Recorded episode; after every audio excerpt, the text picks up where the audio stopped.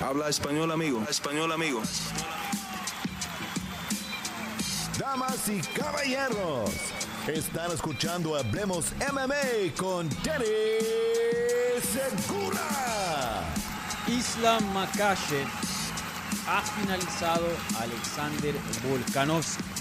Y a la misma vez, no solo ha retenido su cinturón de las 155 libras, pero también ha cerrado una rivalidad y la posible idea de tener una trilogía con Volkanovski. ¿Qué tal a todos y bienvenidos a la reacción de los resultados de UFC 294? Aquí Dani Segura, el host de Hablemos MMA y periodista de MMA Junkie, hablándoles eh, en este sábado, ya casi 5 de la tarde, hora este, hora de Miami.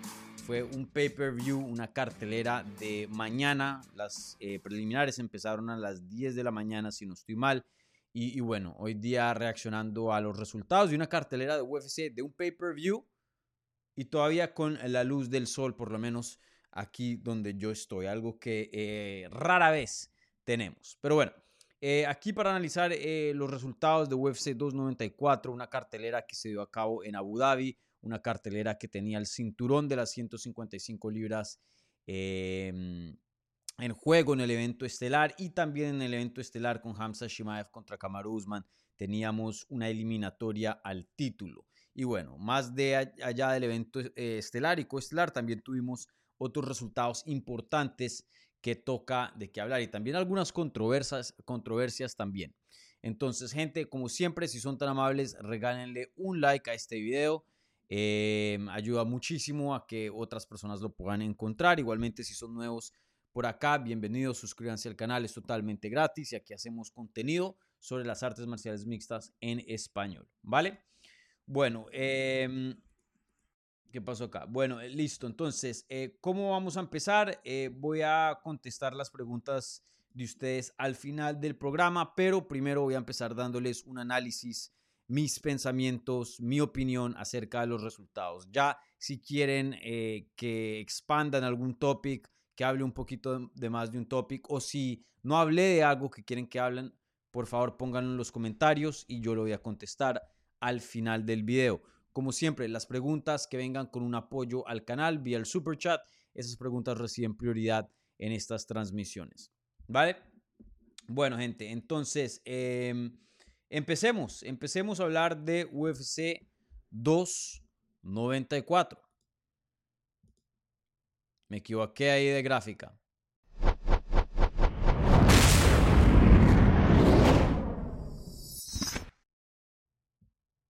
¿Sí ven qué es lo que pasa cuando uno no tiene productor y le, toca hacer todo? Pero bueno, eh, en fin, aquí listos para hablar de UFC 294. Como siempre, empezamos con el evento estelar, empezamos con lo más grande y luego nos vamos hacia abajo. Entonces, en este caso, pues vamos a, empezar con la pelea de título entre Islam Makashev contra Alexander Volkanovski, una revancha, ya que estos dos habían peleado a principios de este año, en febrero, en UFC 284. Vuelve y se da esta pelea, pero una, bajo unas circunstancias eh, relativamente no ideales. Sabíamos que esta era una pelea grande, como la primera, fue una pelea que se sintió especial, que se sintió histórica y para ese tipo de peleas pues esperan eh, que los dos peleadores tengan campamentos grandes, que la pelea se promocione correctamente, pero debido a una lesión de parte de Charles Oliveira, que él era el oponente original de Islam Makashev, llaman a Alexander Volkanovski apenas con 12 días de anticipación toma la llamada, toma la pelea y bueno, se da esta pelea. Muchas personas la pensaban que esta pelea iba a ser pareja, así como vimos en la primera, pero fue todo menos eso. Islam Makashev, el resultado oficial termina siendo que Islam Makashev derrota a Alexander Volkanovski vía knockout, que fue una patada a la cabeza, a los 3 minutos y 6 segundos del el primer asalto. Y bueno, como había dicho, eh, fue un desempeño clarito, aquí no hubo controversia como la primera pelea, que hay personas que piensan que Volkanovski ganó el combate en la primera pelea. Esta fue una pelea donde hubo la acción estaba relativamente reñida, hubo un poquito de intercambios en lo que es el clinch con Makachev controlando, luego Volkanovski controlando, se separan y no pasa mucho tiempo después de que se separen del clinch cuando eh, Islam Makashev conecta con una patada a la cabeza, tambalea a Volkanovski que cae a la lona. De ahí eh, Makashev sigue atacando con el ground and pound. Claramente estaba afuera, estaba sangrando y el referí dice no más y se acaba la pelea. Esta es la segunda defensa de título de Islam Makashev. Y bueno, la segunda pelea con Volkanovski. Makashev todavía no ha defendido el título de las 150 libras, a pesar que ya lo haya defendido dos veces, contra un natural, un contendiente verdadero de las 155 libras. Y eso no es decir que estaba peleando fácil. Volkanovski, campeón de 145, es una pelea muy, pero muy complicada, hasta de pronto la más complicada, teniendo en cuenta los contendientes de las 155 libras, pero aún así simplemente es para decir que eh, no se ha mantenido un, un orden en la división. Todas las defensas de título por ahora de Islam Makashev han sido contra alguien fuera de la categoría. Y, bueno, eh, no hay mucho que decir del desempeño en sí, ya que pues fue muy corto. Eh, Volkanovski, pues en lo poquito que se vio, se vio bien para un takedown de Islam Makashev, que es muy difícil de hacer. Eh, no se veía tan pequeño o tan débil porque tuvieron varios intercambios de wrestling donde se involucra la fuerza y Islam Makashev pues no tuvo la habilidad de, tener más poder y, manipularlo fácilmente. Em, y, bueno, la verdad que pues como había dicho, primer round, tres minutos, no tuvimos también la oportunidad de ver el cardio de Volkanovski porque sabíamos que había tomado la pelea bajo circunstancias no ideales, aunque él es un atleta que que siempre está listo y siempre está entrenando. Esperábamos que no iba a entrar con su mejor eh, forma, con su mejor cardio, ya que pues 12 días de anticipación apenas y venía de una cirugía además. Entonces no alcanzamos a ver el desgaste o el posible desgaste que veríamos bajo estas condiciones de parte de Alexander Volkanovski. Y, bueno, eh, más allá pues Creo que tenemos que respetar a Islam Makashev por ser un peleador completo de las artes marciales mixtas. Javier Méndez, su entrenador, que lo hemos tenido varias veces aquí en el canal, siempre nos ha dicho que él es el mejor libra por libra, que él es el más versátil libra por libra. Y la verdad que pues em, no le voy a decir a Javier Méndez que está equivocado, pero en ese entonces, especialmente cuando me lo decía hace unos años atrás, pues eh, no estaba 100% de acuerdo pero en el transcurso que pasa el tiempo, en el transcurso que siguen pasando las peleas, eso que dice Javier Méndez cada vez resuena más, cada vez tiene más verdad, porque Makashev, alguien que supuestamente eh, es élite en el sambo y ahí es donde debería dominar y el striking no es su fuerte, miren lo que hace como alguien contra Volkanovski. Volkanovski nunca ha sido finalizado dentro de UFC. De hecho, la única persona con quien ha perdido Volkanovski ha sido contra Islam Makhachev, que la primera vez que perdió dentro de UFC fue en febrero. Y ahora pierde nuevamente contra Makhachev, pero esta vez es finalizado. Volkanovski, digan lo que quieran de él, critiquen lo que quieran criticar de Volkanovski, pero algo que no se le puede criticar a Volkanovski es su defensa. Volkanovski tiene una defensa en cuanto al jiu-jitsu y en cuanto al striking 1A lo mejor de este deporte. Miren lo que pasó con Brian Ortega cuando lo intentó finalizar en varias ocasiones con el Jiu-Jitsu. No pudo. Miren todos los buenos strikers con quien se ha enfrentado Volkanovski y no lo han finalizado. Un Max Holloway, un Jose Aldo, un Jair Rodríguez. Volkanovski tiene una defensa fenomenal. Entonces, el hecho de que Islam Makashev le haya podido conectar con una patada a la cabeza y noquearlo eso habla de qué tan bueno está el striking de Islam Makashev, que ni siquiera su fuerte, ya que el fuerte sabemos que es la lucha, el sambo y el jiu-jitsu. Así que eh, yo sé que a muchos de ustedes no les gusta Islam Makashev y, no estoy aquí en este programa eh, presente para convertirlos en fans en Islam Makashev o para criticarlos que si no son fans de Islam Makashev no son fans verdaderos de las artes marciales mixtas. No, no estoy aquí para decir eso, pero lo que sí me gustaría demandar de la fanaticada, del público, de mi público aquí de Hablemos MMA, es que por lo menos, así les, no, les guste o no les guste Islam Makashev, tienen que tener respeto por este peleador en cuanto a sus habilidades, porque eso sí, Islam Makashev es un peleador saso eh, fácilmente uno de los mejores del mundo, uno de los mejores libra por libra. Lo que estamos viendo de Islam Makashev es alto nivel en muchas áreas, que es muy difícil de, adquirir, ya que pues las artes marciales mixtas tiene tantas artes marciales mixtas que es difícil ser dueño, ser, ser eh, completamente em, maestro en todas las cosas. Y la verdad que Islam Makashev hay muy pocas áreas en las en la que no es fenomenal. No estoy diciendo, bueno, fenomenal. Islam Makashev es excelente en muchas, pero muchas áreas. Y lo que vimos esta tarde eh, en Abu Dhabi fue, fue eso, fue algo fenomenal. Entonces, felicidades a Islam Makashev por retener su título. Y, bueno, sí, una excelente victoria, nada de controversia, bien limpio. Y cierra esta rivalidad. Y eso es otro punto el cual quiero hablar, ya que en la previa con Jorge Ebro, el viernes, yo había dicho que me encanta esta pelea. Y es verdad, me encanta, esta pelea es fenomenal cuando la pactaron. Eh, fue una gran opción B para la pelea original que se había caído entre Oliveira y Makashev. De hecho, yo y muchos habían dicho que el evento estelar de UFC 294 había mejorado con este cambio y sigo pensando así. Pero ahora, algo que le había dicho a Jorge Ebro y era otra parte mía, sí me daba un poquito de pesar, sí me daba un poquito de, de, de, de, cosas, sí me daba un poquito de melancolía pensar de que esta gran pelea, esta pelea de champ champ, esta pelea histórica, eh, se daba bajo estas circunstancias, porque momentos así del deporte, idealmente tú quieres dos de los mejores atletas del mundo, dos que están en el pound for pound, top, top 3 del mundo, rara vez se encuentran y se están encontrando, tú idealmente los quieres ver en sus mejores formas físicas en el top.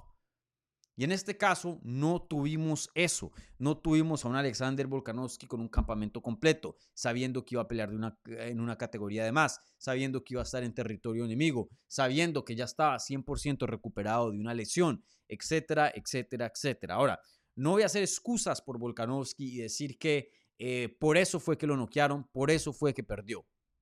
No. Eh, pero siempre va a quedar algo de duda y, vuelvo y repito, una pelea tan importante no merecía este tipo de, de, atención. Y no digo de atención en cuanto a, a, la atención de la fanaticada, sino a cómo servía UFC e, e, este plato, cómo eh, presentaban esta pelea. Esta pelea debió tener su tiempo para eh, promocionarse bien, su tiempo para que ambos peleadores estén saludables, para que entrenen para, para, la pelea en sí específica eh, y que estén al 100% en su forma física. Y bueno, eh, se dio las cosas como se dieron y, ya no vamos a ver trilogía. Esta rivalidad ya queda cerrada y yo creo que con esto también las posibilidades de que, eh, de que Alexander Volkanovski se vuelva doble campeón dentro de UFC ya se cerraron. 35 años de edad, su segundo intento en conseguir un cinturón en una categoría de más.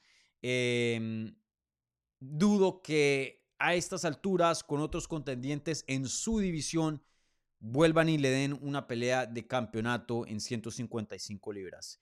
Em, lo veo muy, muy difícil. Así que creo que Volkanovski, un peleador tan, tan bueno, histórico, que pensábamos que de pronto se podía ir de este deporte con doble cinturón, eh, yo creo que eso ya, esa puerta se le cerró, se le cerró. Ahora, han pasado cosas más locas en, a futuro. Quién sabe si Max Holloway se termina subiendo a 155 libras. Quién sabe si consiga el cinturón por ahí y eso le habrá una opción a Volkanovski. No lo sé. Este mundo de las artes marciales mixtas, ustedes lo saben, es muy loco. Entonces toca reservar siempre un pequeño porcentaje para que las cosas cambien. Pero, pero si me dicen a mí si tengo que apostar en aquello, yo diría que hasta aquí llegaron los chances de un cinturón de las 155 libras para Alexander Volkanovski.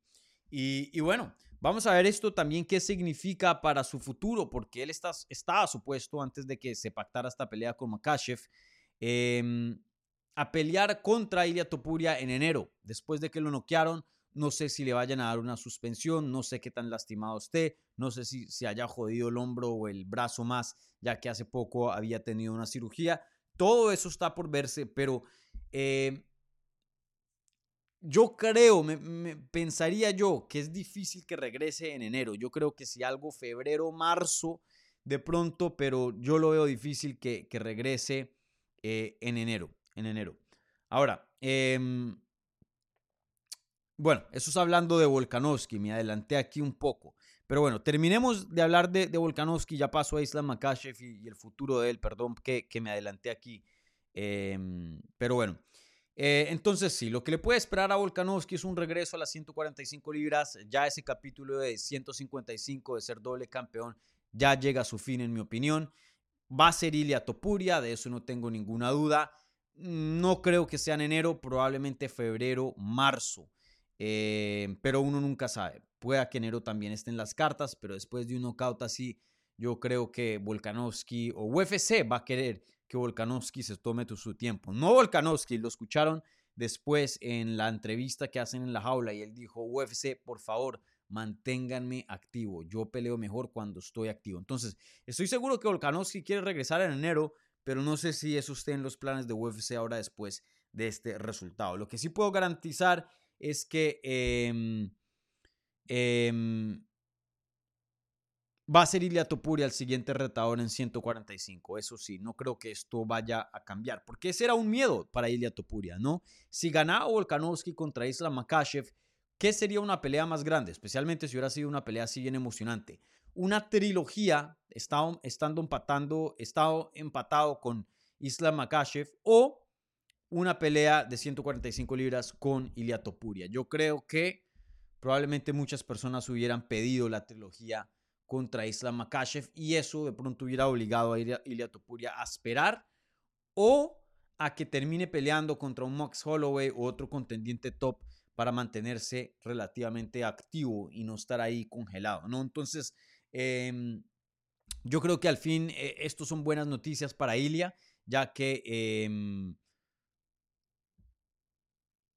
Volkanovski lo más probable es que en su siguiente pelea regrese a 145 libras y defienda su título ahí, no una trilogía con Islam Makashev, eso ya quedó cerrado.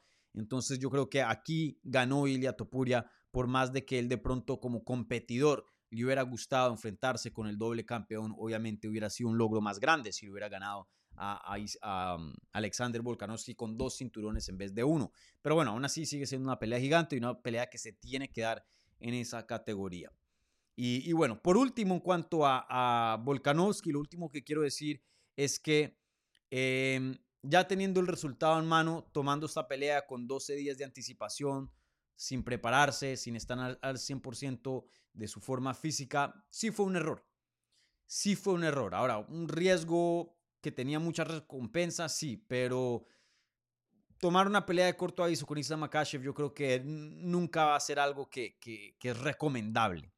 Eh, yo había dicho en la previa que no, Jorge Ebro había dicho que también que no era un error, pero ya teniendo el resultado, sí pierde bastante, porque mucho de lo que se hablaba es que no iba a perder nada, no iba a perder su cinturón, em, si perdía muchas personas iban a hacer excusas por él y decir, bueno, miren las circunstancias, pero sí perdió el chance de ser doble campeón de, de dos divisiones, ¿no?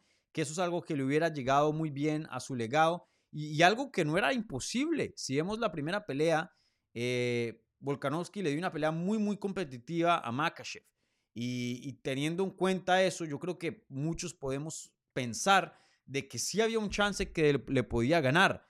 Eh, que estaba difícil, estaba difícil, pero que había una posibilidad de ganarle, ahí estaba, ahí existía. Ahora, Abu Dhabi le quita un poquito de porcentaje de ganar. 12 días de anticipación le quita un más porcentaje de ganar. Cirugía de brazo, un poquito más al porcentaje de ganar. Entonces, ya entrabas a una pelea complicada y te la complicas más por las circunstancias. No sé, si hubiera quedado tranquilito, hubiera esperado a que Makachev peleara con Oliveira y defendiera su título, que probablemente iba a ganar, porque otra cosa era el miedo, qué tal si Makachev perdía, se escapaba esa pelea, pero, pero bueno, yo creo que sí, al final del día sí fue un error, pero estos peleadores intentan hacer cosas locas, intentan hacer cosas grandes, a veces sí tienen éxito y, su legado queda aún más arriba, eh, pero muchas otras veces quedan cortos, em, no cumplen su objetivo y, bueno, pasa lo que pasa. Pero bueno, En fin, toca darle, así estén de acuerdo o no con la decisión de Volkanovski, toca darle su crédito porque ponerse a jugar eh, a este juego no es, es ya complicado de por sí. Makachev complicado de por sí. 12 días, Abu Dhabi, cirugía de brazo y tenía bastante que perder. Toca darle crédito a Volkanovski, por poner eso en, línea y, jugarse eh, parte de su legado, porque pues em, no muchas personas yo creo que hubieran tomado esa pelea. Así que crédito a Volkanovski por más de que haya salido aquí como el perdedor. Bueno, y ahora sí hablando del ganador, eh, Islam Makashev, yo cuando hago estos análisis suelo empezar con el ganador, luego terminar con el perdedor y luego pasar a la siguiente pelea. En este caso me, me adelanté un poco, así que disculpas por no mantener aquí el orden y la tradición del programa. Pero ya hablando del futuro de Islam Makashev, em, como había dicho, un peleador fenomenal, un peleador que por X o Y razón no, no tiene el cariño de la fanaticada, pero un peleador así no les gusta que tienen que respetar. Eh, él ha hablado que, que quiere subir a 170 libras y retar por el cinturón ahí y hacer lo que Volkanovski estaba intentando hacer con su división, pero él empezó welter. Eh, eso no me molestaría y, de hecho me gustaría verlo en algún punto, pero siguiente, como había mencionado, sus dos defensas de título de las 155 libras han sido contra Volkanovski, un peleador de 145 libras. La línea de contendientes sigue creciendo en 155. El campeón tiene un deber y eso es darle peleas de título, darle oportunidades a los retadores de su división. Me parecería, si gana el título y las, y las siguientes tres peleas de su reinado, todas fueran contra oponentes fuera de su categoría o fuera de su categoría. Entonces no quiero verlo en 170 libras por ahora. No lo quiero ver. Yo sé que eso es algo que él probablemente va a empujar, ya que ahí está el dinero más grande. Pero recuerden, eh, esto también es un deporte, no es solo entretenimiento, no es solo de ganar dinero y hay responsabilidades. El campeón tiene una responsabilidad y eso es defender su cinturón contra contendientes de su división. Entonces, en ese caso, eh, creo que las dos opciones más claras es o Charles Oliveira, que estaba supuesto a pelear en esta cartelera, o Justin Gagey, que viene de ganar el cinturón de BMF con su knockout de Dustin Poirier en julio. Eso está complicado, eh, porque idealmente queríamos ver a Oliveira y a Makachev pelear y luego que seguía Justin Gagey. Pero como pasó la lesión de Oliveira, este orden fue em, desorganizado y, hoy día eso está complicado porque yo sé que Oliveira está supuesto a pelear en esta cartelera, pero yo creo que hay un buen argumento que, en decir que en este punto Gagey se merece más la, la pelea. Eh, porque viene de un knockout espectacular contra Dustin Poirier y antes de eso le había ganado a Fisif, que es un contendiente muy, muy bueno. Son dos victorias que tienen bastante peso. En el caso de Charles Oliveira, sí le ganó a un Benio Dariush, una victoria que en mi opinión tiene mucho más peso que una victoria sobre Poirier o una victoria sobre eh, Rafael Fisif, pero es solo una. Antes de eso había perdido contra Makachev. Entonces, em, no sé. De pronto si yo tuviera que escoger a alguien, escogería a Oliveira porque ya estaba supuesto a pelear, pero creo que si Justin Gagey salta y levanta la mano y dice, hey, yo quiero ser el siguiente, eh, creo que hay un caso para, para hacer a favor de Justin Gagey. Entonces veremos qué es lo que le sigue a Islam Makashev, pero yo creo que está entre esos dos. Está o entre Charles Oliveira o eh, Justin Gagey. Uno de esos dos va a terminar peleando contra Islam Makashev para su siguiente pelea de campeonato. Entonces, eh, veremos. Bueno, con eso termino mi análisis del evento estelar entre Makachev y Volkanovski. Ahora voy a pasar a lo que es el evento coestelar, que fue una pelea entre Kamaru Usman y Hamza Shimaev. Pero antes de eso, gente, les recuerdo, por favor, si son tan amables, eh, le pueden regalar un like a este video. Ayuda a que otras personas que están viendo YouTube buscando contenido de UFC 294 encuentren este video y bueno, así sigamos, creciendo. Entonces, por favor, un like a este video. Eh, si son tan amables y si son nuevos y les está gustando la conversación, los invito a que se suscriban al canal. Es totalmente gratis. En cualquier momento pueden eh, dejar la suscripción atrás si no les gusta. eh, pero les aseguro que no se van a arrepentir. Aquí hacemos contenido, contenido top, ¿vale? Bueno, entonces ahora pasamos al evento coestelar de la cartelera, una pelea de las 185 libras entre Hamza Shimaev, el contendiente invicto, y el ex campeón de las 170 libras, Kamaru Usman. Esta pelea, como el evento estelar, también fue una pelea imprevista, eh, ya que Shimaev estaba supuesto a pelear contra Paulo Costa, eh, pero Paulo Costa tiene una lesión en su codo y llaman a Usman con 10 días de anticipación, toma la pelea subiendo una categoría de más, es la primera vez que pelea en 185, si no estoy mal, dentro de UFC. Y, bueno, eh, se enfrentó aquí contra Shimaev, fue una pelea eh, buena, no fue una pelea como la guerra contra Gilbert Duriño Burns, pero sí estuvo buena. Fue una pelea donde, bueno, déjeme, eh, hoy, hoy estoy mal, gente, yo no sé qué me está pasando. A mí me gusta mucho el orden y, he estado bien desorganizado acá. Eh, el resultado, ¿cuál fue el resultado? Hamza Shimaev derrota a Kamaru Usman vía decisión mayoritaria, 2-29-27 a favor de Shimaev y un juez tuvo la pelea un empate, un 28, un 28, 28 a 28. Eh, yo juzgué la pelea un 29-27, juzgando el primer round 10-8 a favor de Hamza Shimaev. Luego el segundo round se lo di a Kamaru Usman, un 10-9. Y el tercer round se lo di a Shimaev, un 10-9. Así es como llegué al puntaje de 29-27. Eh, ese 28-28 no he visto la cartelera de ese juez, pero me imagino que le dio un 18 em, a favor de Shimaev en el primero y luego los otros dos asaltos, 2 y 3, se lo dieron a Kamaru Usman un 10-9 y así es como llega un empate. Eh, en mi opinión, creo que la decisión estuvo bien clara, un 29-27 creo que fue lo más justo. Eh, entiendo por qué ese 28-28, el segundo round estuvo eh, a favor de Usman y el tercero estuvo reñido. Yo creo que hay un caso ahí para dárselo a Usman, pero, pero no creo, en mi opinión. Em, pero eso sí, el primero es un 18 claro a, favor de Shimaev. Lo controló todo el tiempo, le tomó la espalda, que es una de las posiciones más dominantes de este deporte. Eh, intentó varias veces en someterlo, conectó con ground and pound. Sí, no estuvo cerca de finalizarlo o, algo así, pero el, dominio fue muy, pero muy grande. Eh, entonces, bueno, Em, ese fue el resultado. Entonces, eh, creo que aquí no hay mucha controversia. En el peor caso, puedes juzgar la pelea un empate a favor de Usman, pero no creo que le puedes dar la decisión a Usman. O bueno, un empate no a favor de Usman, un empate, empate, ¿no? Em, pero no creo que hay un caso para juzgar la pelea un 29-28 a favor de Usman o algo así. Creo que, que no lo hay. Para mí lo más justo fue ese 29-27 que claramente eh, lo es, pues porque dos jueces eh, estuvieron de acuerdo en, ese puntaje. Entonces, Hamza Shimaev gana este combate sin ninguna controversia. Bueno, ¿qué fue lo que vimos de esa pelea? Ahora hablemos de la acción en sí.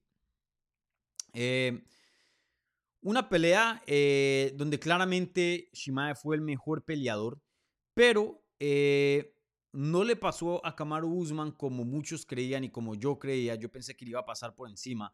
Yo pensé que lo iba a atropellar. Yo pensé que eso que vimos en el primer asalto iba a seguir en el segundo, tercero eh, y en algún punto iba a finalizar a Kamaru Usman. Pero ¿qué fue lo que pasó? Shimaev completamente dominó ese primer asalto, pero ya el segundo y el tercero se emparejaron las cosas. Especialmente porque Kamaru Usman pudo defender algo del wrestling, no todo, pero algo. Y de pie eh, tuvo eh, bueno, buenas combinaciones y de hecho me atrevería a decir que fue el peleador que mejor combinaciones, mejores puños tuvo a través del combate. Em, bueno, entonces, eh, ¿qué puedo decir de, Shimaev? Yo creo, y, muchas personas eh, me, criticaron esto y no entiendo dónde está la controversia, pero yo creo que Shimaev es libra por libra el peleador más fuerte de UFC, por lo menos de hombres. Eh, en el lado de las mujeres está entre Zhang Weili y Jessica Andrade, libra por libra, ¿no? Eh, o sea, proporcional a su cuerpo. No estoy hablando en general, porque obviamente un peso pesado va a ser más fuerte que Shimaev. Pero Shimaev, libra por libra, es una fuerza increíble. No sé si vieron el embed, cómo alzaba a Daniel Cormier, que es un peso pesado, y hoy día está mucho más que un peso pesado. Probablemente está cerca de 300 libras, si no 300 libras, y lo alzaba como nada. Eh, Shimaev es una fuerza increíble. Ahora, creo que este desempeño, por más de que vimos cosas que ya sabíamos muy buenas de Shimaev y otras cosas que, que prometen más, Creo que en otros lados la, percepción y la expectativa sí bajó un chin, a pesar de la victoria. Eh, y creo que eso fue en el striking. Em, el striking de él todavía necesita bastante. Es un striking bueno, es bien atlético, tiene buena defensa, es explosivo, tiene poder, pero no es muy sofisticado. Es relativamente básico, no pone trampas, no es alguien como una hazaña o como otros peleadores que, que, son más versátiles o tienen con qué más eh, jugar en el striking. Creo que es muy, muy básico. Él tiene que añadirle un poquito más de, de armas a, lo que es su striking. Otra cosa que noté de Hamza Shimaev es, sí, su lucha es muy buena, pero sus setups para los takedowns no son buenos. No son buenos. Y por ahora nadie lo ha hecho pagar por esos errores, pero en algún punto alguien va a ver eh, videos, alguien va a estudiar sus peleas y, le va a hacer pagar, le va a pasar facturas por esos errores, que son que desde lejos se bota las piernas al takedown. Él no tiene un setup sofisticado donde medio esconde el takedown y, y el oponente está en su espalda y ni se dio cuenta cómo lo derribaron. Desde lejísimos tira el takedown y, y, y, bueno, le ha servido hasta ahora. Pero alguien le va a coger el timing y, le va a conectar con un uppercut o un rodillazo, eh, porque la verdad que el lapso sí es muy largo. Los, él está intentando el takedown desde muy lejos eh, y no lo esconde. El takedown se debería esconder idealmente. Eh, en ciertas ocasiones, pues bueno, esto pueda que sirva, pero no todo el tiempo, no todo el tiempo. Y la mayoría de sus takedowns son así, son explosivos y son desde lejos y eso no es la manera ideal de, de, mm, de mandar el takedown. Entonces, de todas maneras, eh, por más de que haya tenido esas cositas, sigue siendo un peleador que apenas tiene 13 peleas como profesional, tiene mucho que aprender, mucha experiencia que conseguir. Y aún así yo lo sigo diciendo, por más de que vi ciertas cositas que no me gustaran, yo pienso que Hamza Shimaev está destinado a ser campeón y, y, eso lo tengo seguro. En algún punto ese hombre va a ser campeón de UFC porque es muy, pero muy, pero muy bueno. Muy bueno.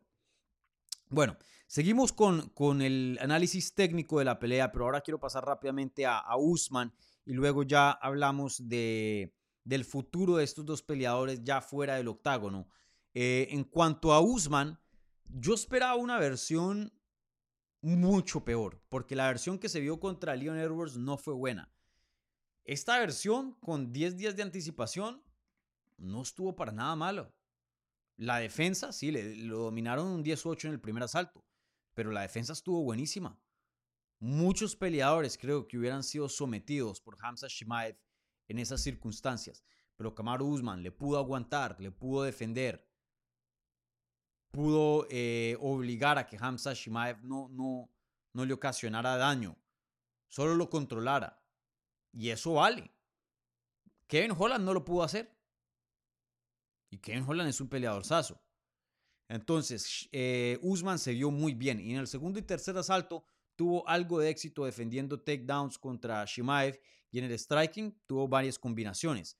Ahí es cuando digo que eh, tomando la pelea con, con corta anticipación, sin un campamento completo, perjudicó a Usman. ¿Por qué? Porque creo que Usman hasta de pronto le hubiera podido ganar a Shimaev o por lo menos conseguir ese empate porque sí, perdió el primer asalto 18, pero de pronto creo que con un campamento completo hubiera podido hacer lo suficiente para ganar un 10-9 en el segundo y el tercero, si hubiera tenido más volumen. Pero se nota que estaba un poquito cansado, se nota que estaba un poquito desgastado y es entendible. Una categoría de más, tenía peso de más, tenía masa muscular de más y encima de eso no venía entrenando para poder pelear al 100%. Entonces, yo creo que si Usman hubiera tenido un poco más de volumen y el mismo éxito defendiendo los derribes en el segundo y tercero, probablemente hubiera ganado esos dos rounds 10-9 y empatado la pelea. Y a cinco rounds, quién sabe qué hubiera pasado. Eh, para mí Usman se vio bien. Sigo pensando que ha tenido un declive. eh, no es el peleador que antes era, pero lo puedo comparar y, no estoy diciendo que su posición en el deporte es igual, pero simplemente hacer una comparación con, con estos eh, grandes jugadores de fútbol viejos que siguen a un nivel élite, siguen a un nivel de Champions League, pero simplemente han tenido un declive. Por ejemplo, un Messi. Messi es uno de los mejores jugadores del mundo hoy. ¿Que es el mismo jugador que era antes, eh, hace cinco años? No. Pero estaba tan, pero tan alto del nivel que aún así en declive sigue entre los mejores del mundo. Creo que ese es el caso de Kamaru Usman. Para mí, Kamaru Usman, facilito, es uno de los mejores cinco del peso welter del mundo. Y en 185 libras, viendo la división, viendo cómo peleó contra Hamza Shimaev, pueda que hasta también lo sea, un top 5.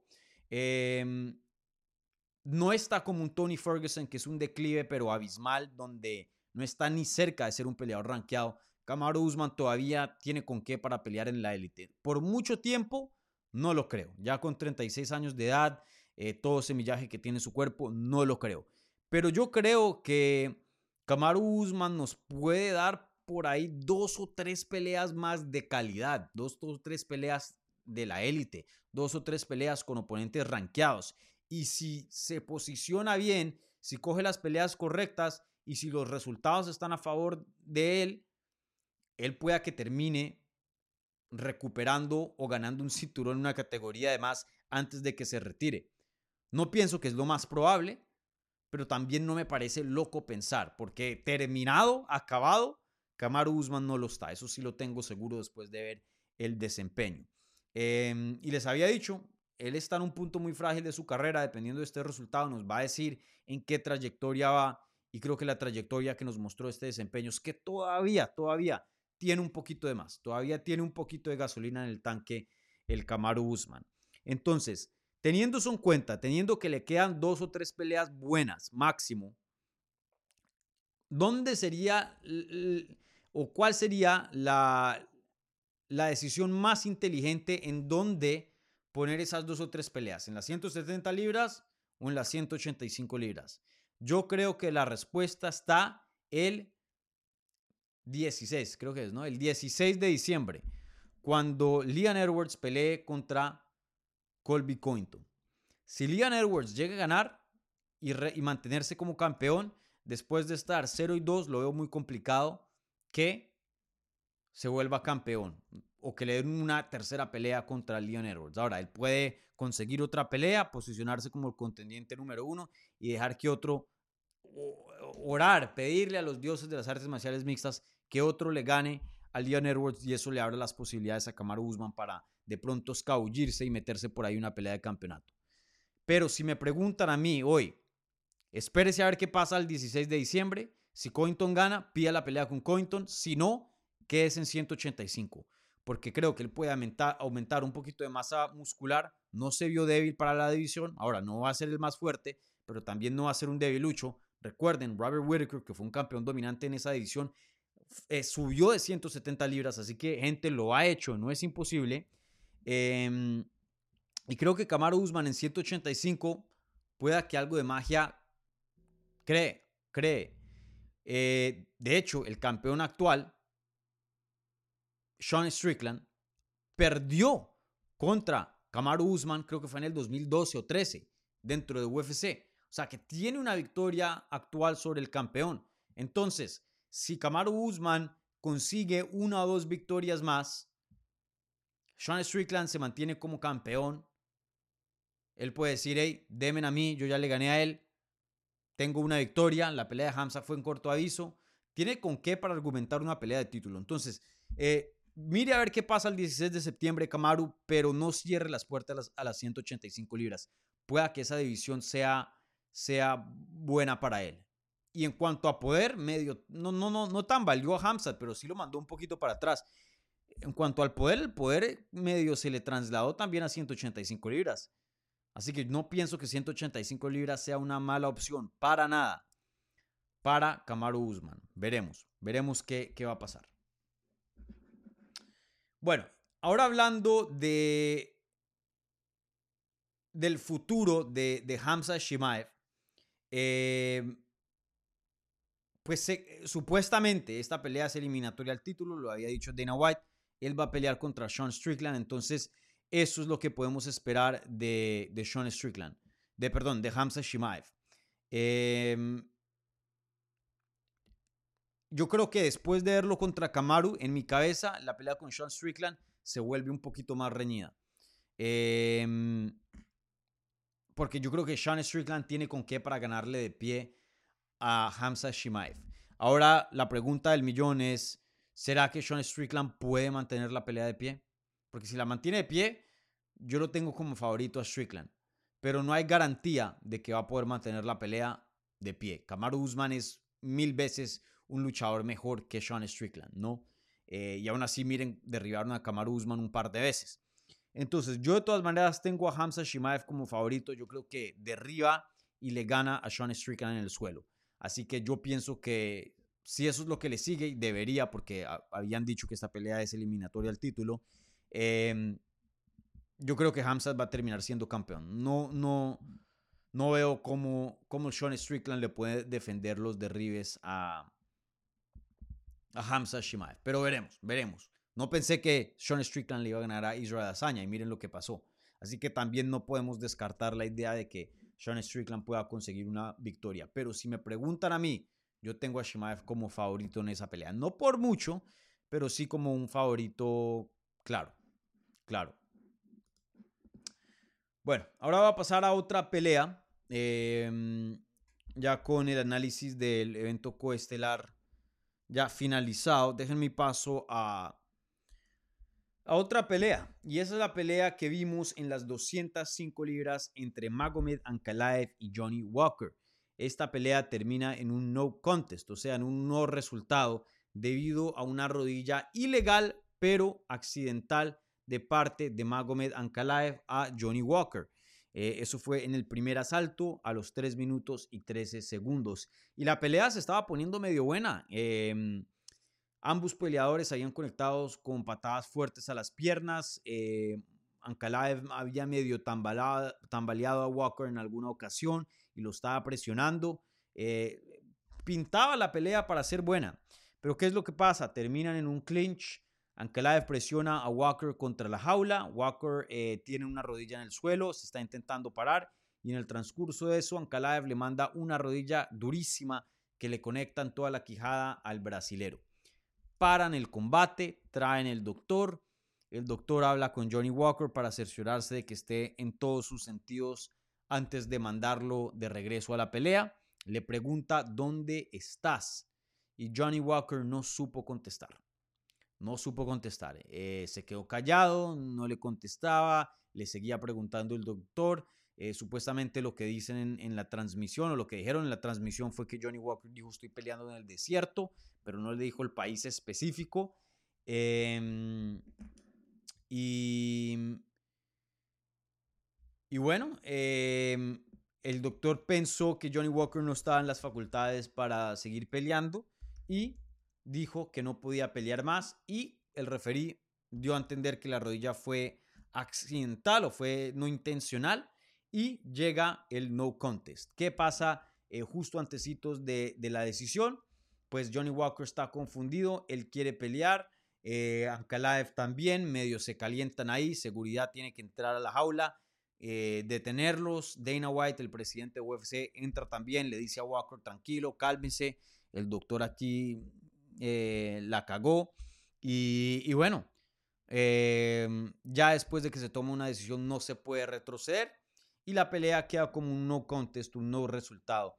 Así que eh, lástima, lástima, porque era una pelea muy, muy importante para las 205 libras. Una pelea que posiblemente eh, pudiera haber definido el siguiente retador en las 205 libras para pelear contra el ganador de Jiri Prochaska contra Pereira. Entonces, eh, Sí, ¿qué puedo decir de esta pelea? La verdad que al principio todos criticamos al doctor y porque claramente Johnny Walker se veía que no solo quería pelear, pero que podía pelear, esa es la palabra clave. Eh, pero ya después, eh, sabiendo un poquito más de lo que sucedió ahí, porque no podíamos escuchar bien, y, sabiendo que Johnny Walker no podía contestarle con claridad dónde estaba, pueda que de pronto hubiera sido una buena opción em, una buena decisión no dejar el combate que siguiera. Solo sabremos en los exámenes médicos que vendrán de parte de Johnny Walker, que estoy seguro que en unas horas, si no en estos días, los vamos a obtener, que es eh, a ver si tenía una, una mm, em, a ver si, si le habían golpeado y si no estaban sus facultades. Si tenía una concusión. Em, eso no lo sabemos. Eh, de, por los comentarios de Walker o la falta de comentarios de Walker, pueda que, que, sí, pueda que sí, pero no tenemos certeza. Entonces, esperemos a ver antes de criticar. Eh, y, bueno, veremos a ver qué es lo que sigue. Em, no me molestaría si fichan esta pelea eh, para noviembre o algo así. Los dos peleadores están listos. Es un ya hicieron un campamento. Em, no creo que... Toca esperar a ver, ¿no? Pero no creo que Johnny Walker vaya a estar fuera del octágono por mucho tiempo y le den una suspensión bien larga. Se veía que podía pelear. Entonces, que, que los pacten lo más rápido posible y los pongan a pelear o en el siguiente pay-per-view o en el último del año, porque sí me parece que era una pelea buena, una pelea que tiene sentido, que es importante para la división. Entonces, me gustaría que UFC mantenga esta pelea. Eh, mantenga esta pelea. De hecho, no me parece mala idea poner esta pelea en UFC 295 por si Pereira o Prochaska se lesionan en el transcurso y puedan usar alguno de estos dos peleadores como reemplazo y tener algo de garantía para esa pelea. Creo que tendría eh, sentido. Pero bueno, quién sabe si también tienen el espacio, ¿no? También muchas cosas tienen sentido, pero la logística simplemente no permite. Eh, pero veremos qué pasa. Más allá no les puedo dar un análisis de la pelea. Me parece que Ankalaev iba ganando y la pelea estaba pintando para que él la ganara, pero pues no les puedo decir con garantía, solo vimos tres minutos del combate. Solo vimos tres minutos apenas. Bueno, em,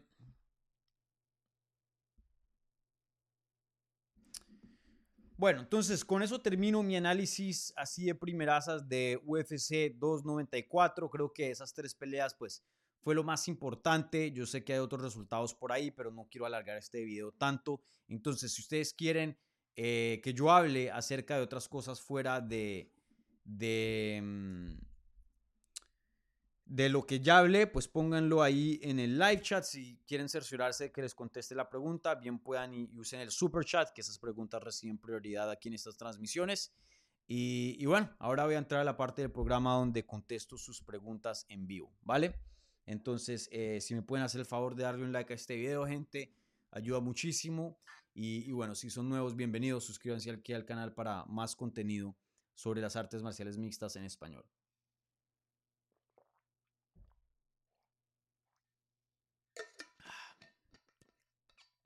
Bueno. Bueno. ¿Qué tenemos por acá de preguntas?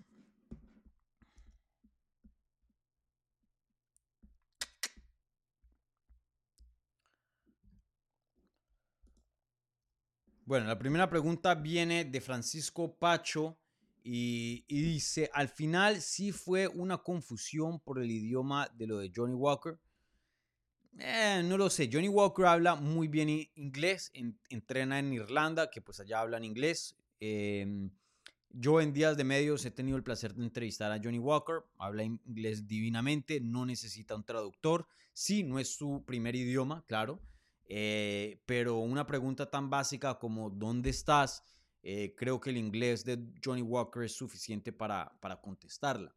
Eh, ahora, pueda que la adrenalina al momento, sí, el, el, acento del otro, no sé, pueda que sí estaban sus facultades, pero simplemente no, no se acordaba. O sea, está en un momento donde está peleando, o sea, la mente está en, en otro lugar. A veces preguntas tan estúpidas se vuelven complicadas, ¿no? Eh, la mente trabaja de, de diferentes maneras. Entonces, eh, no, no, no sé, no sé, es difícil especular. Lo, lo, que sí puedo decir es que pronto, porque pues sí o sí le tuvieron que hacer análisis médicos o le van a hacer análisis médicos a, a Johnny Walker para cerciorarse de que no tenga una concusión. Eh, si ese es el caso y no la tiene, pues sí, fue cagada del doctor.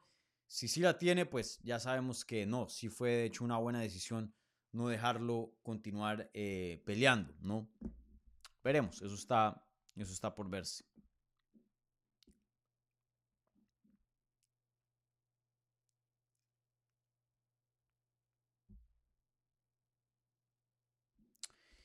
Brian dice, eh, el knockout que recibió Volca me parece muy duro como para que pueda estar de vuelta en enero. ¿A Topuria le beneficia esta derrota? Eh, yo creo que sí, yo creo que sí le beneficia la derrota, pero en tu pregunta original, sí, yo creo que enero es muy, muy prematuro. Eh, después de un knockout a veces les dan hasta 180 días de, de no contacto. Em, quién sabe, entonces pueda que sea un mes, dos meses de no contacto y estamos hablando que enero ya es ahorita en tres meses. Entonces, em, que va a ser apenas un mes de campamento, lo veo muy complicado. Lo veo muy complicado. Como les dije, yo creo que probablemente esta pelea se dará en febrero o marzo con Ilia Topuria. Eh, en enero lo veo muy, muy complicado que se dé esta pelea. Ahora, en cuanto al resultado, yo ya lo mencioné en el análisis, pero yo creo que sí le beneficia a final a Ilia Topuria, porque eso significa que Volkanovski va de regreso a las 145 libras sí o sí. Si le hubiera, ganado a Islam Makashev, eh, no, no hay garantía de que se hubiera regresado a las 145 libras, porque una trilogía con Islam Makashev hubiera sido mucho más grande que una pelea con Topuria. Eh, y lo digo con todo respeto, eh, simplemente pues Makashev es nivel de campeón, Topuria apenas está llegando, ¿no? Eh, Makashev tiene a todos los musulmanes detrás de él, tiene la bendición de Javib, por Dios, es su familia. Eh, ya han encabezado eventos de pay-per-view, algo que Ilian no lo ha hecho. Eh, simplemente es una pelea mucho más grande. Y bueno, pues la historia hubiera sido más grande. 1-1, un empate, tremenda rivalidad entre dos campeones. yo creo que UFC, por cuestiones de dinero, de pronto no les molesta que las dos divisiones tengan un poquito de caos, pero hacen una pelea muy grande. Entonces, em, al fin, yo creo que este sí termina siendo un resultado favorable para Ilia Topuria porque le garantiza a principios del de, 2024 una pelea contra Volkanovski. Entonces yo sí creo que fue un, un buen resultado para él. Yo pienso que sí. Bueno, ¿qué más tenemos por acá de, mm, de preguntas?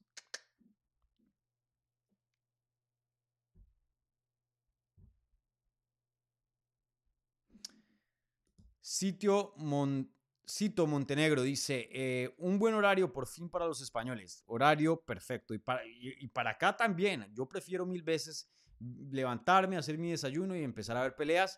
Y miren, ya termino, son las 5 de la tarde y puedo salir, puedo salir a cenar con, con mis amigos, puedo salir a un bar, puedo eh, hacer actividades, eh, no trasnocho. Para mí este horario es fenomenal. Que hagan todos los papers y todos los fight nights en este horario. Pero bueno, Em, ese no es el caso.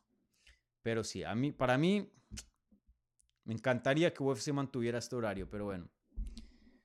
¿Quién soy yo para, para decirles eso? Y sin duda, creo que las estadísticas están ahí que para vender pay-per-views, los pay-per-views por lo general la gente tiende más a, a comprarlos por la noche.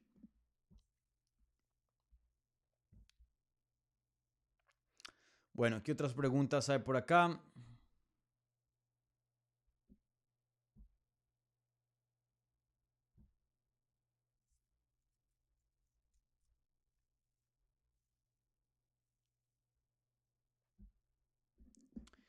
Daniel Quiroz eh, dice: Saludos desde Perú, Tocayo. Volca demostró que no es bueno tomar peleas en corto aviso a ese nivel.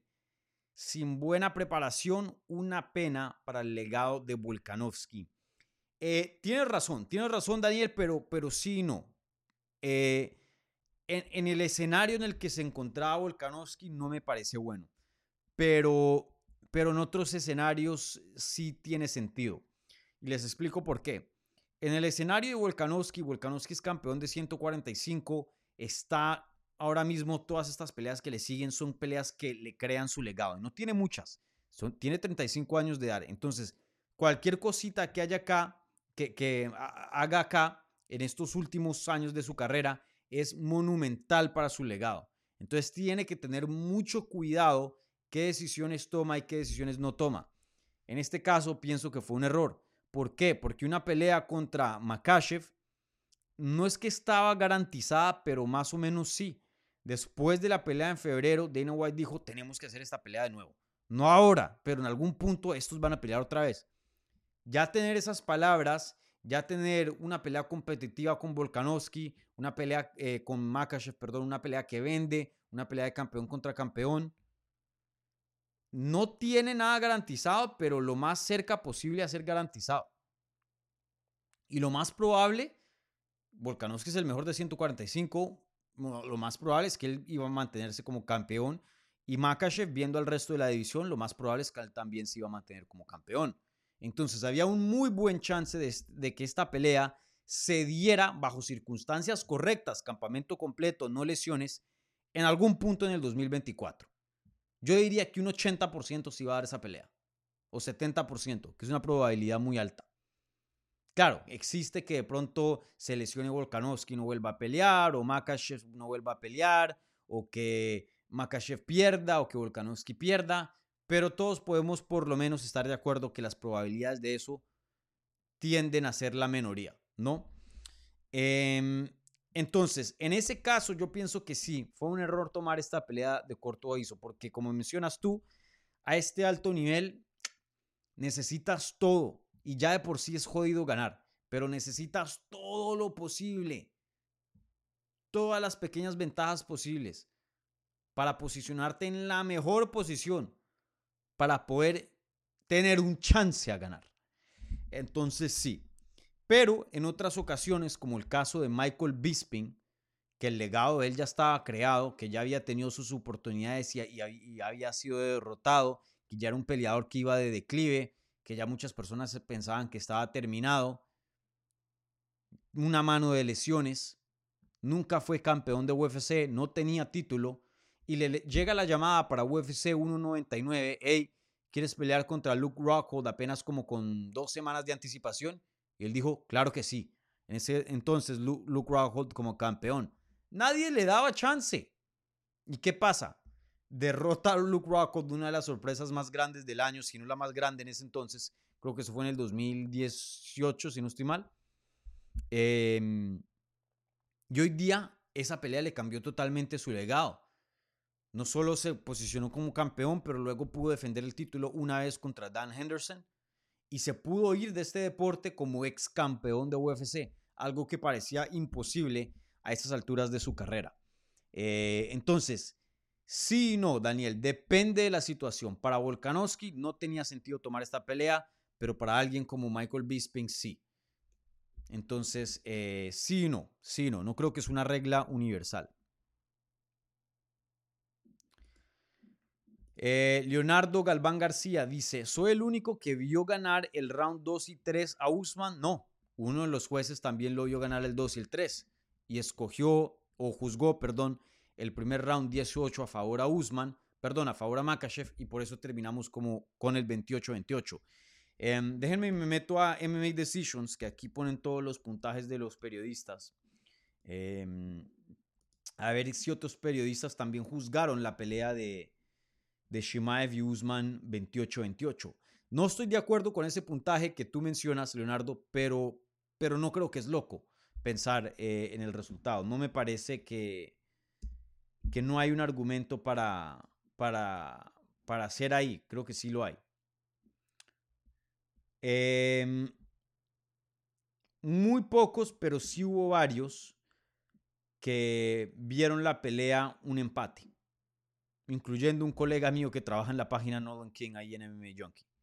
Creo que un 28-28 no es, no es loco, pero la mayoría de las personas lo vieron un 29-27 juzgando 10-8 a favor de Shimaev el primero, el segundo para Usman y el tercero 10-9 para Shimaev. La mayoría de las personas.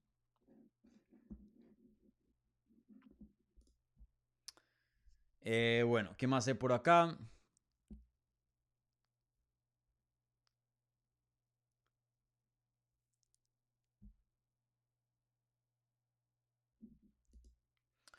Michael Corrales. un amigo aquí del canal, eh, un amigo, un miembro de Hablemos MMA, dice, saludos Dani, ¿qué te pareció ese comportamiento de Johnny Walker al final? Pobre Ankalaev, le pasó igual que con Kutelava.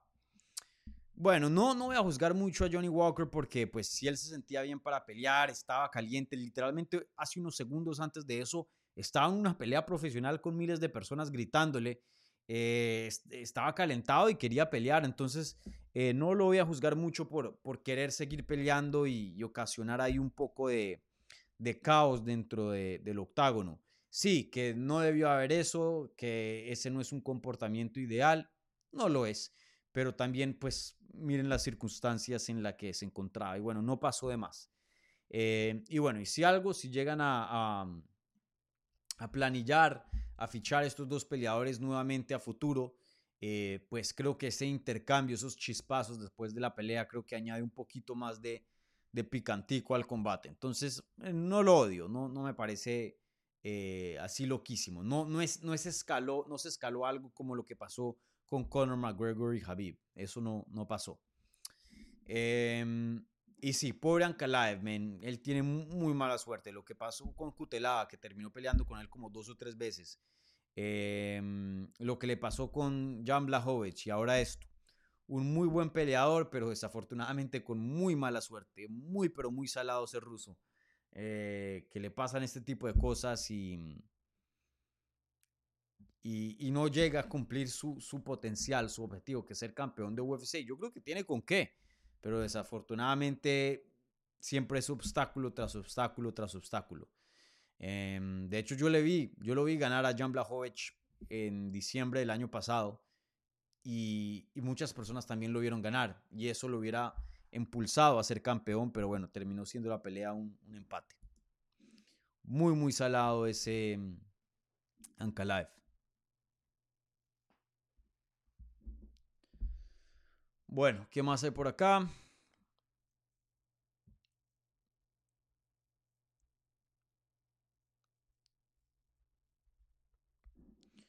Suárez con una muy buena pregunta. Eh, Dani, ¿cómo estás? Perdón, Dani, ¿cómo está eso de que Dudacoa peleó teniendo una infección, una infección, perdón, de estaloficoco en el trasero? ¿No sería peligroso para los demás peleadores? Claro que sí. Claro que sí. Eh, esas infecciones de estafilococo, pues, eh, son infecciones que eh, se pueden pasar de persona a persona con facilidad y son infecciones muy peligrosas que hasta han matado gente y, hasta han tenido que amputarle y quitarle partes de los cuerpos a las personas porque no pueden controlar las, infecciones. Si es que no son tratadas, esas infecciones son muy, pero muy em, contagiosas y, son bien serias y pasa muy a menudo a los grapplers por, por el intercambio de sudor Em, cuando están entrenando. Afortunadamente, afortunadamente a mí nunca me ha pasado algo así, pero sé que es, muy común. Y bueno, le salió, le salió en el trasero, ella había dicho en la rueda de prensa eh, después del combate, eh, dijo que mintió y se lo escondió de los doctores para que no la sacaran del combate. Em, y que durante el combate se le, se le estalló, le salió pus de, de, la infección y empezó a sangrar por toda su espalda. Em, y bueno, y los doctores luego después del combate se dieron cuenta y, la regañaron, que usted cómo va a pelear en esas. No solo porque no pudo tomar antibióticos porque le hubiera jodido su, su, su performance y su cardio, entonces dejó que la infección siguiera solo para llegar a la pelea, pero también pudo haberle pasado la infección Mm, a, su oponente. Eh, aquí hay una crítica de parte del peleador. El peleador debe ser mucho más responsable. Entiendo que quieren y necesitan del dinero, pero la salud es primordial, la salud es lo primero. Y, bueno, sabemos que los peleadores van a hacer lo que sea para mantenerse en combates, entonces teniendo en cuenta UFC, que se reguló y fue su propia comisión en este caso, ahí hay muchas cuestiones de cómo están haciendo sus, su screening, sus exámenes antes de un combate para cerciorarse de que los peleadores estén, estén saludables y que estén dos peleadores, dos atletas saludables dentro de ese octágono. porque claramente no, ese no fue el caso. Entonces ahí hay cuestiones de qué tipo de testing, de qué tipo de exámenes está haciendo UFC o requerimientos de UFC eh, cuando sale de los Estados Unidos y va a estos países donde no hay comisiones atléticas. Eh, ahí hay preguntas, ahí hay preguntas. Eh, y estoy seguro de que Dana White no le va a gustar este tipo de, publicidad para su promoción. y no estoy diciendo que van a, cortar a, a, pero algún tipo de, de, llamado de atención le va a llegar porque para nada bien eso. Para nada bien eso, Suárez. Em, eso, no se, eso no se hace. Bueno, ¿qué más hay por acá de preguntas?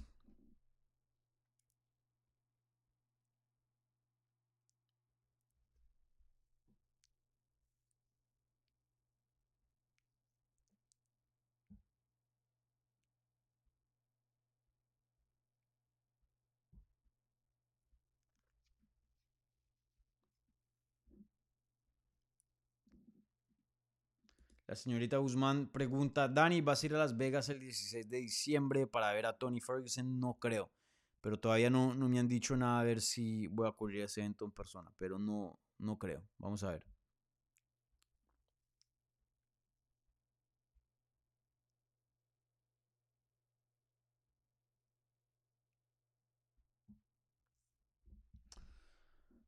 Eh, ¿Qué otras preguntas hay por acá? Mm, bueno, creo que eso ya es todo de preguntas. Entonces, eh, con eso voy a cerrar el programa. Entonces, gente, muchas gracias aquí por estar presentes en lo que es eh, esta reacción, este análisis de UFC 294. Qué pena por, eh, no sé, mentalmente hoy no sé qué me pasó, pero no sé, sentí que de pronto el, el programa estuvo un poquito desorganizado. Pero bueno.